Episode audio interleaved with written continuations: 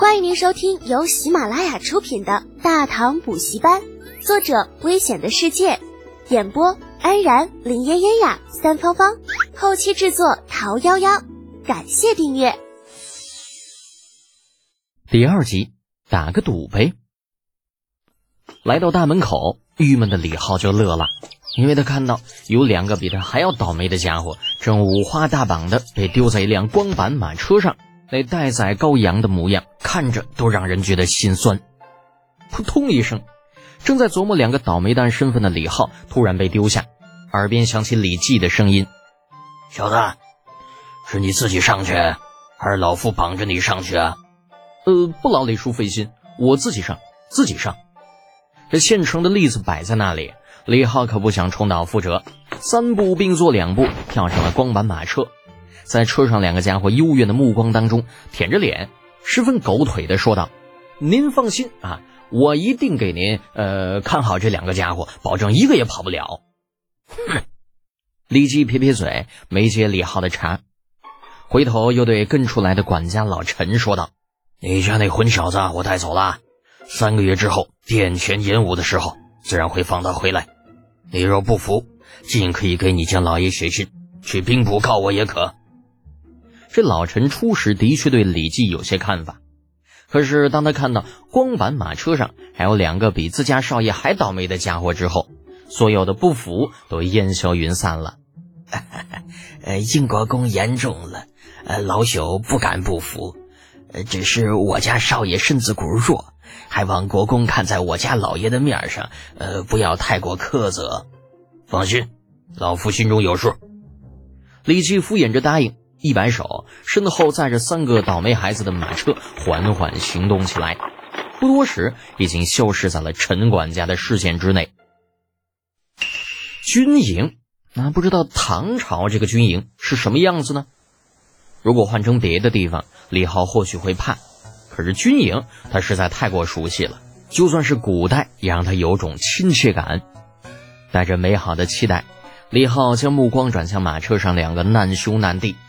桃花道：“我说啊，你们两个怎么回事啊？怎么这么惨呢？李德卷，亏你还有脸说，还不都是因为你出的那个馊主意？”两人中一小黑胖子努力的转过身子，瞪着李浩：“俺老程才装傻没到半个时辰就被识破了，嗯，被俺爹一顿好揍，然后就被绑着送给李振他爹了。”哦，这样啊！李浩一副恍然大悟的样子。看向另一个眉清目秀的家伙，祸水东引道：“李振，你该不会是被他连累的吧？那结合刚刚在自家后宅时，李记那老货说的，自己与程楚墨还有李振密谋装傻子。知道了小黑胖子身份之后，李浩很容易就猜到了另外一家伙的名字。李振并不知道自己这好兄弟已经被换了灵魂，兀自愤愤不平。可不是吗？本来我爹还没发现我的事情，可楚墨的事情一发，他老人家立刻有所警觉，连带着我也跟着倒霉。而程楚墨一听这话就不舒服了，歪着头道：“哎，林震，你这叫什么话呀？俺老程可是按照约定做的，那妖怪也怪德简出的这主意不靠谱，那跟俺有啥关系？”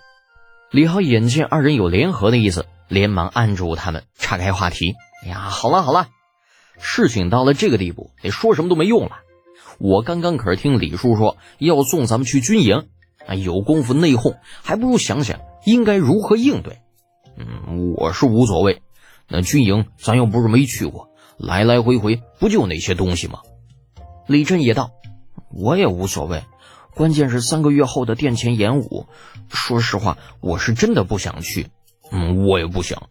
那舒舒服服的在家里待着多好啊，每天喝点小酒，看看歌舞。”比天天去宫里执勤那强上不知道多少倍了，纨绔子弟呀！这是如此不求上进，那怎么行呢？必须得好好教育。李浩侧目看着两个还在喋喋不休的家伙，咳了一声：“嗯，你们这个样子是不对的啊。嗯，作为勋贵子弟，我们应该有自己的担当，应该志存高远啊！不要总是觉得岁月静好。”其实那只是有人在为你负重前行罢了。李振、程楚墨同时闭嘴，用见鬼了的目光盯着李浩，而，甚至就连前面的李记都在马上回过头，诧异的看了过来。呃，多姐，你你啥时候变得这么有深度了？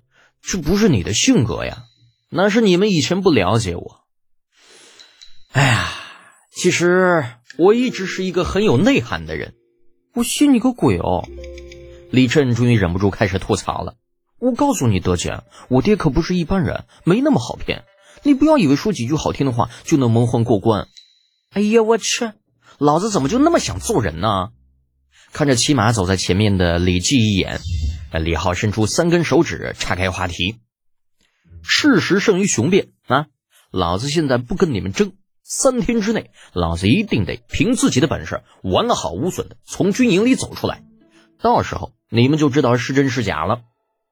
城里二人同时撇嘴：“哼，鬼才信你！敢打赌吗？赌就赌！”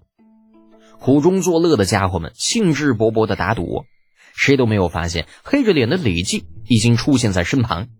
直到这老货冷不丁的说了句：“算老夫一个，如何呀？”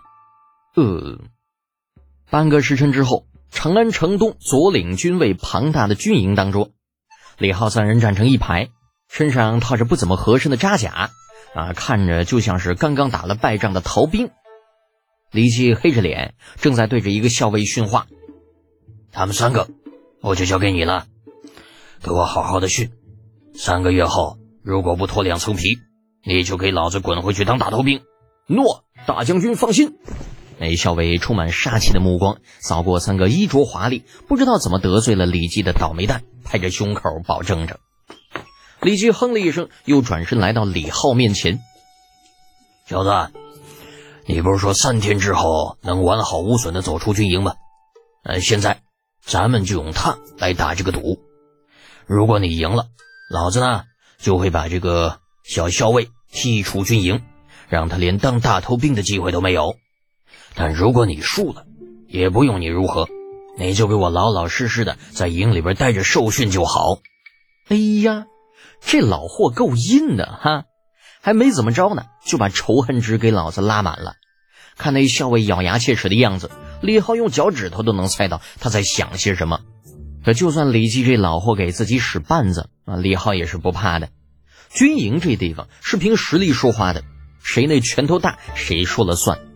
有领先这个世界一千四百年的先进理念，谁给谁使绊子还不一定呢。打定了主意。李浩没有任何犹豫，坦然道：“好，大将军既然有兴趣，属下恭敬不如从命。”李希眼中闪过一丝异色，拍了拍他的肩膀，若有深意：“小子有种，三日之后见。老夫希望到时候你还能够如此硬气的站在老夫的面前。”言罢。带着前来迎接自己的几个军中悍将，走向了军营深处，将李浩三人直接丢给了瞪着眼睛、几乎想要吃人的校尉。听众朋友，本集已播讲完毕，请订阅专辑，下集精彩继续哦。